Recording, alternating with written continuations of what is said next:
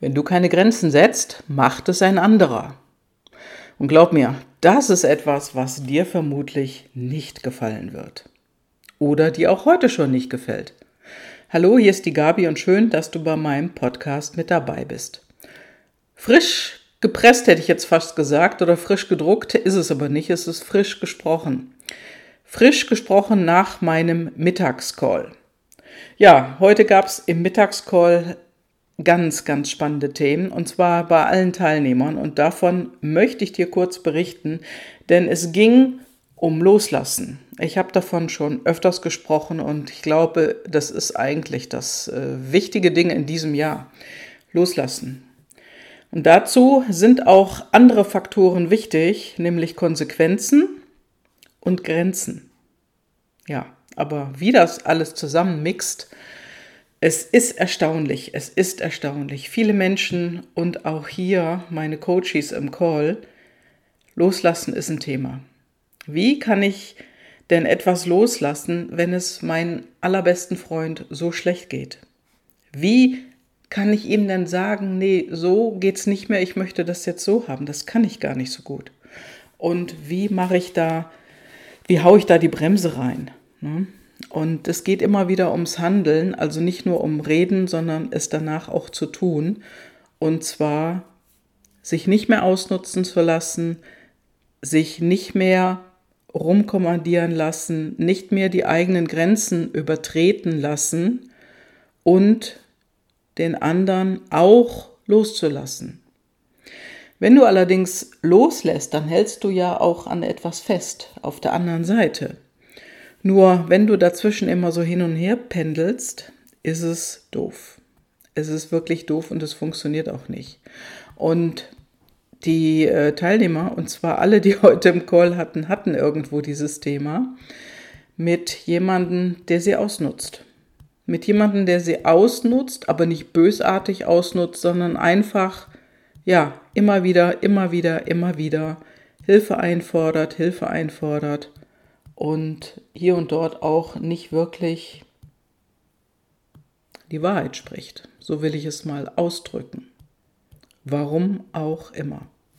Und wichtig ist ja, dass wenn du an etwas festhältst, das immer mehr loszulassen und damit auch in eine andere Qualität zu rutschen.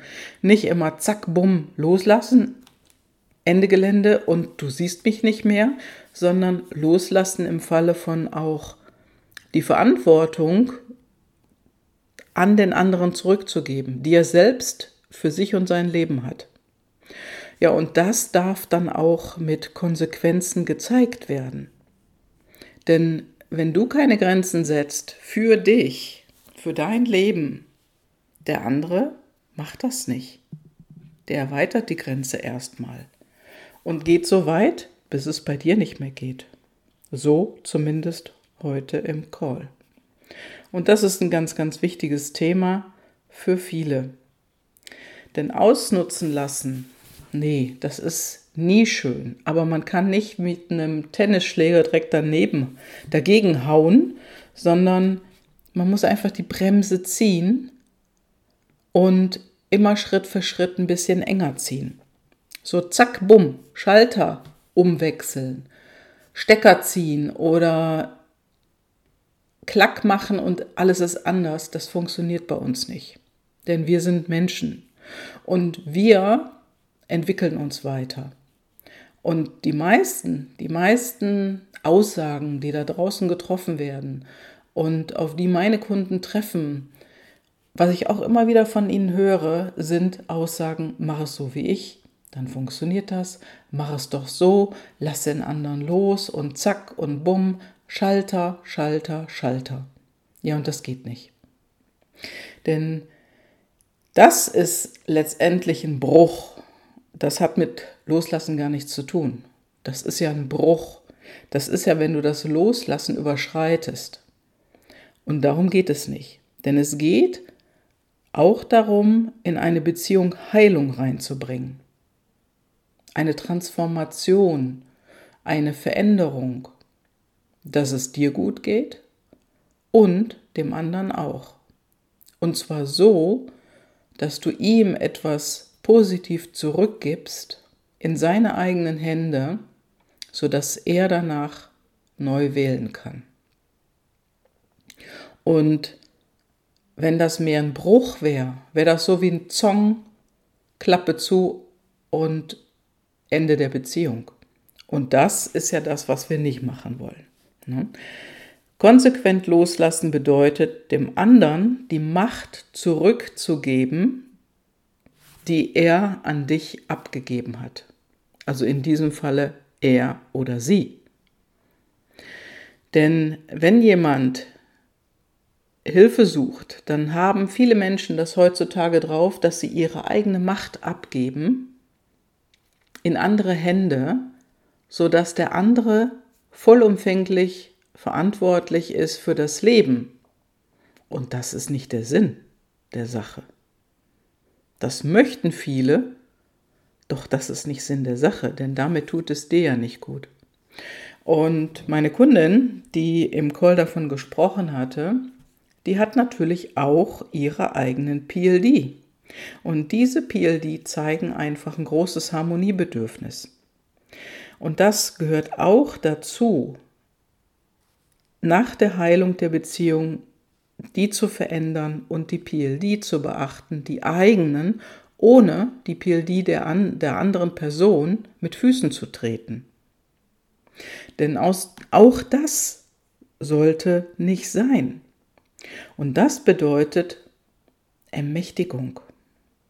Na, auf der einen Seite hast du festgehalten, dann gehst du über Loslassen und dann gehst du rein in die Selbstermächtigung, in deine eigene Selbstermächtigung, indem du die Beziehung heilst, indem du eine Transformation anstrebst und auch die PLD beachtest von dir und vom anderen. Wenn du deine PLD nicht kennst, kannst du es dennoch tun.